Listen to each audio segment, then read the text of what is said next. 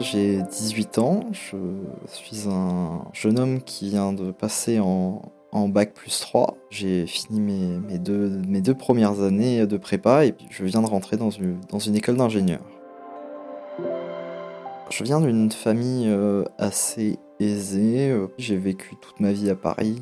Mes parents, ils sont pas divorcés, euh, ils s'aiment. Euh, mon père, il a été banquier pendant énormément de temps. Et ma mère, elle, a été femme au foyer euh, toute sa vie. Il en avait un peu marre de la banque. Et donc, il est devenu musicien. Et donc, depuis que j'ai 6-7 ans, euh, mon, père, il, mon père et ma mère, ils sont à la maison tous les deux. J'ai un frère et une sœur. Je suis le petit dernier de la famille. La seule différence avec d'autres familles, c'est peut-être que euh, ma sœur, elle est autiste. Donc, j'ai vécu dans un, environnement où on s'occupait constamment de ma sœur et mon frère et moi, on devait s'auto-débrouiller. Mon frère, euh, il a 50 plus que moi et ma sœur, elle a 8 ans de plus que moi, donc c'est encore plus grand. C'est avec ma sœur qu'on me refourguait tout le temps parce que euh, bah, quand j'étais petit, ça allait, on avait le même âge mental, je dirais. Ma sœur, en fait, elle a du mal à parler, à s'exprimer. Elle n'a pas vraiment de réflexion très poussée. Donc euh, très rapidement, en fait, euh, je me suis éloigné d'elle euh, naturellement. J'avais besoin de grandir moi aussi. Ouais, il y a toujours eu un peu des, tensions, surtout que donc quand j'étais petit, j'étais j'étais une fille. Pour ma famille, ma place, c'était d'être avec ma sœur. J'ai un peu eu du mal à... On va dire que je rejette encore un peu ma sœur à ce niveau-là, parce que en fait, j'étais associé à ma sœur.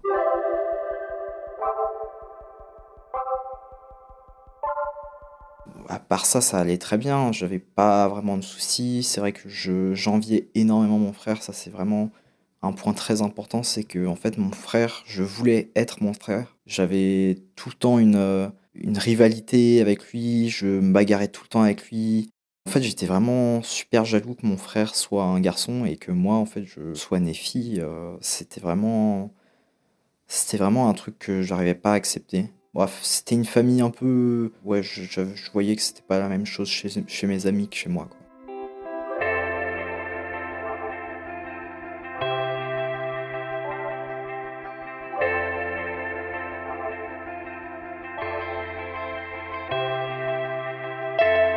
L'école, c'était extrêmement difficile. J'ai été diagnostiqué HPI, donc haut potentiel intellectuel. Dès le début, en fait, on, on voyait que je, comprenais assez rapidement les choses. En maternelle, ça allait. J'ai pas trop de souvenirs de la maternelle. Mais c'est vrai qu'en primaire, j'ai dû changer d'école et là, je connaissais vraiment personne. Et en primaire, euh, c'est là que les ennuis ils ont commencé parce que je m'habillais comme un garçon, je me comportais comme un garçon. Depuis que je suis né, enfin depuis que j'ai pu parler et m'exprimer, j'ai toujours exprimé le fait que j'étais un garçon, que je me sentais pas fille, que j'étais pas une fille. C'est vrai que ma, ma, tante, donc la sœur de ma mère, elle avait vécu un peu la même chose. Elle était ce qu'on appelle garçon manqué, c'est-à-dire qu'elle avait les cheveux coupés, elle s'habillait en garçon, tout ça. Mais il n'y avait pas trop de difficultés parce qu'en en fait, elle savait qu'elle était une fille et que c'était une fille. Il s'avérait qu'elle était lesbienne, donc en fait, mes parents se sont toujours dit j'allais être comme elle, j'allais être lesbienne. Dans la famille, euh, c'était, c'était un truc euh, normal.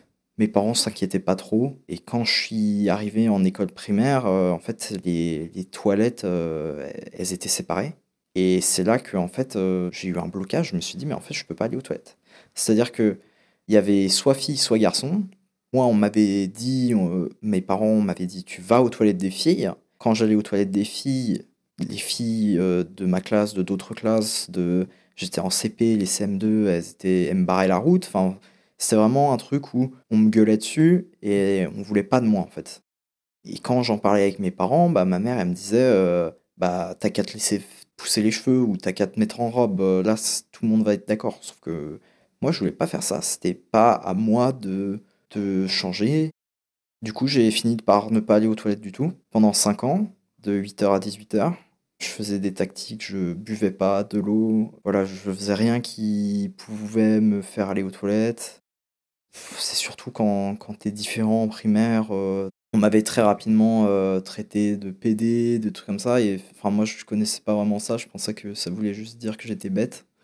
Donc, euh, je faisais pas trop attention à ça. Puis ensuite, bah, j'ai commencé le collège. Vu que ça se passait très mal en primaire et qu'en plus, euh, les cours, c'était très peu intéressant pour moi, mes parents, ils m'avaient m'avaient dit que le collège, ça allait être totalement différent, que tu allais beaucoup travailler, que ça allait être vraiment quelque chose de avec du challenge, tout ça. Quand je suis arrivé au collège, j'ai juste vu que c'était la même chose qu'en primaire. C'est juste une continuité. Et en plus, bah, j'avais, j'avais changé d'établissement. Hein. Je connaissais personne. La première semaine, tout le monde se foutait de ma gueule parce que euh, j'avais un prénom de fille, alors que pour eux, j'étais un garçon. Bah, moi, je voulais pas dire que j'étais vraiment une fille. Bon, ils l'ont su très rapidement aussi, hein, c'était pas non plus un grand secret. Et du coup, ils se sont foutus de ma gueule encore plus. ouais, la sixième, euh, ça a été compliqué aussi parce que parce qu'il y a eu euh, la puberté qui a commencé. Moi, je, le, moment que je craignais le plus, c'était les règles. C'était, pour moi, c'était un, un truc, euh, j'arrivais pas à concevoir que j'ai mes règles. Pareil pour la poitrine. En un an, en un ou deux ans, en fait, euh, c'était très très énorme. En fait, euh, tout était poussé à l'extrême. Et en plus, euh, j'étais tombé en dépression parce que, en fait, je me suis senti, je pense, submergé parce que j'avais trop de problèmes d'un coup. L'école, j'avais tout le monde se foutait de ma gueule, donc j'avais pas forcément envie d'y aller. En plus, c'était pas stimulant intellectuellement. La piscine, c'était horrible. Parce que, en plus de ça, les filles, elles avaient toujours le truc de se dire est-ce que c'est vraiment une fille? Elles essayaient tout le temps de violer mon intimité et d'essayer de voir quand on allait à la piscine que c'était des vestiaires communes. Enfin, c'était horrible, quoi. Je, je, détestais. Du coup, je, tous les jeudis, bizarrement, j'étais malade pour aller à la piscine. Même ma, mère, en fait, des fois, à un moment, elle, a commencé à m'aider à faire des mots parce que vraiment, euh, en fait, euh, bah, je me faisais tomber dans les escaliers. J'essayais vraiment de de, de pas y aller.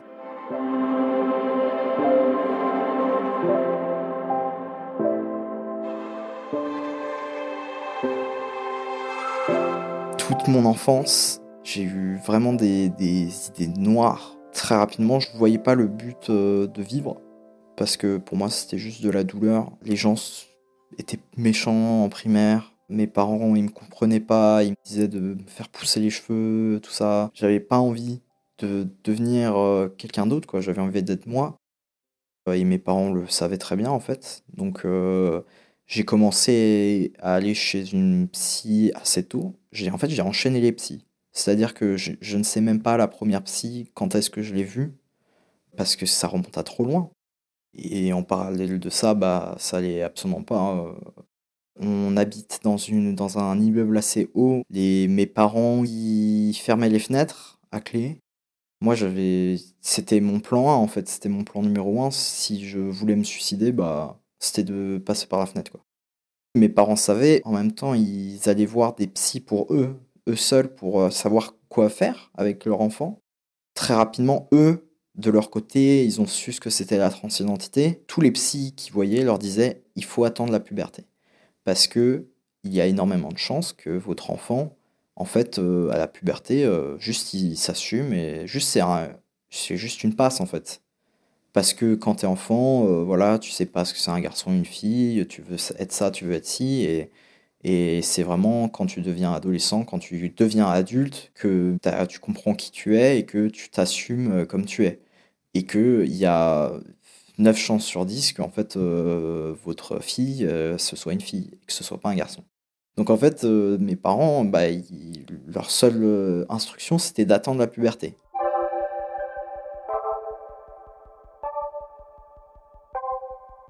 En sixième, euh, vu que j'arrivais plus à aller à l'école, j'étais pas assez stimulé mentalement, tout ça, intellectuellement, je veux dire.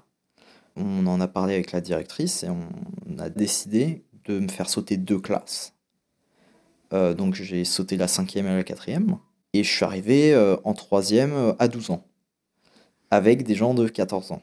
Moi qui traînais plus avec les, les, les mecs avant ça, je me suis mis à traîner un peu plus avec les filles parce que c'était les seules à être sympas en fait. et en plein milieu de l'année, euh, j'ai eu mes règles.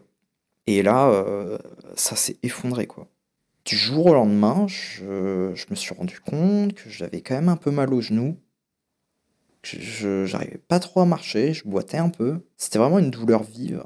Et en fait, en une semaine, ça s'est vraiment dégradé. Je me suis retrouvé en béquille j'arrivais plus à tendre la jambe. Donc c'est-à-dire que je restais en position où en fait mes, mes genoux étaient pliés euh, à 90 degrés et en fait je marchais sur mes béquilles. Du coup j'ai commencé à ne plus aller à l'école du tout et les médecins ils savaient pas trop ce qu'il y avait. Vu que j'arrivais plus à vivre normalement, bah, on a décidé que euh, j'allais être hospitalisé. En fin de troisième, voilà, je venais d'avoir 13 euh, ans. D'ailleurs, j'ai passé mon brevet et ça s'est très bien passé. J'étais quand même assez content parce que pas beaucoup de monde croyait en moi. Tout le monde se disait que j'allais redoubler deux classes après en avoir sauté deux. Je suis rentré en seconde euh, à l'hôpital. Euh, tout le monde avait donc un employé de temps de collège normal. Et puis il y avait, au lieu d'avoir votre cours de maths, bon bah vous avez euh, kiné, vous avez ostéopathe, ce genre de choses. Bah moi on m'a mis en chaise roulante. Hein. Et c'est là où j'ai commencé à avoir des soins psy.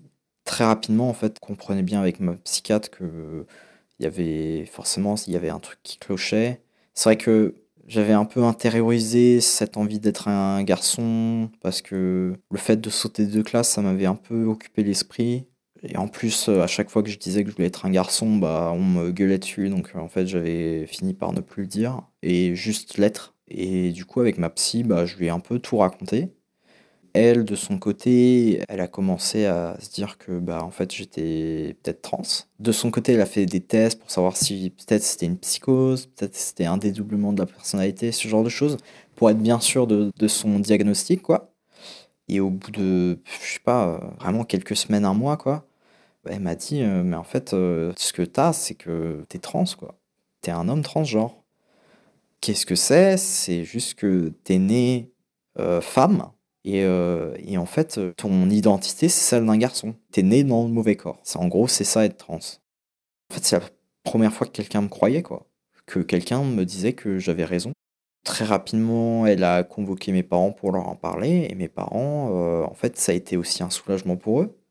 Parce qu'ils voyaient bien que je souffrais énormément. Et là, je me suis enfin dit euh, que effectivement, il y avait peut-être un avenir.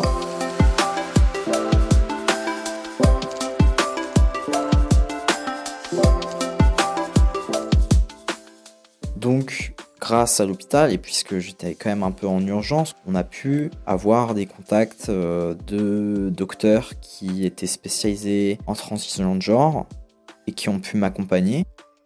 La première discussion que j'ai eue avec euh, les professionnels de santé, c'était surtout enlever cette poitrine. J'avais une poitrine euh, beaucoup trop grosse, vraiment. C'était énorme. Je pouvais passer mon bras en dessous de mon sein et mon sein touchait quand même mon ventre. En plus de ça, mes règles, euh, elles duraient 10 jours. C'était insupportable cette, euh, cette puberté. Donc j'ai pu avoir un arrêt des règles par une pilule. Donc ça déjà, c'était c'était un bonheur quoi. Et très rapidement, euh, on a fait appel à un chirurgien pour enlever cette poitrine. J'ai été un des plus jeunes à être opéré de ce genre d'opération. Ça s'appelle la, la. J'ai eu cette chirurgie qui m'a libéré Quelques semaines plus tard, on a commencé la testostérone. Pendant l'été, en fait, je me suis rendu compte, j'ai eu cette euh, discussion interne avec moi-même, je me suis dit, je n'ai plus mal aux genoux. Et je me suis rendu compte qu'en fait, je, n'avais plus mal aux genoux. Je, supportais tellement plus le corps dans lequel j'étais qu'en fait, mon corps lui-même a mis un stop à ma vie et s'est dit, ok, il faut là, il faut que quelqu'un s'occupe de, de quelque chose, il faut qu'on prenne en charge et du coup, mon, corps euh, s'est dit que pour me prendre en charge, il fallait que je sois en mauvaise santé. C'est énorme ce que le cerveau peut faire euh, au niveau du corps, quoi.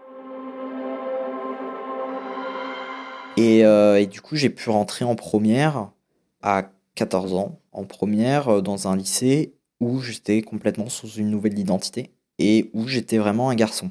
Maintenant, c'est vrai que moi, je ne considère pas que ma transition est finie, ce qui est le changement de genre. Donc, en fait, euh, bah, je suis toujours madame. C'est aussi un stress euh, pour moi parce que quand on fait l'appel, ça m'est arrivé plusieurs fois que en fait un prof euh, m'appelle madame en classe et que les gens comprennent pas trop ce qui se passe, enfin rigolent.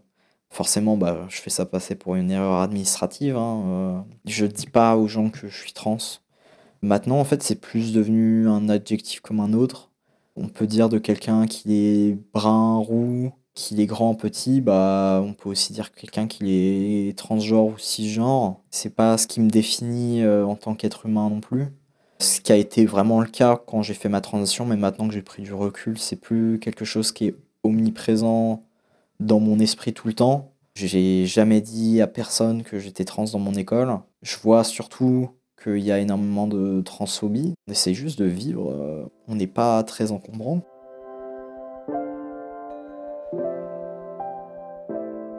Le truc le plus important, je pense, c'est d'avoir un suivi euh, psy assez clair et assez bienveillant et de ne pas avoir peur d'avoir des, professionnels euh, qui m'aident à, en à surmonter un peu tous les traumatismes de mon enfance.